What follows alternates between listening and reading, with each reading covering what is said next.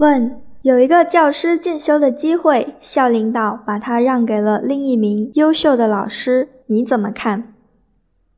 参考答案：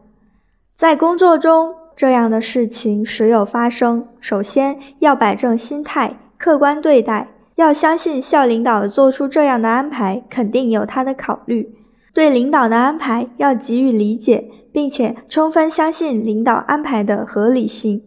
其次，我也要进行反思。校领导把这次机会给了另一名教师，一可能是因为领导出于全盘考虑，认为这次机会比较适合这位老师，更能促进他个人的成长，同时也能在我们学校起到更好的榜样效应。如果是这个原因，我虽然没有机会参与这次机会。我可以向领导建议，希望这位老师能给我们做一次进修报告会，把这次进修的精髓传达给更多的老师，让更多的老师获得提升和成长。二，可能是这位老师确确实实有自身的优势，我更应该看到老师背后的努力和付出，应以此为动力，激励自己不断向此老师学习，以此为榜样。不断提升自己的专业水平和教学技能。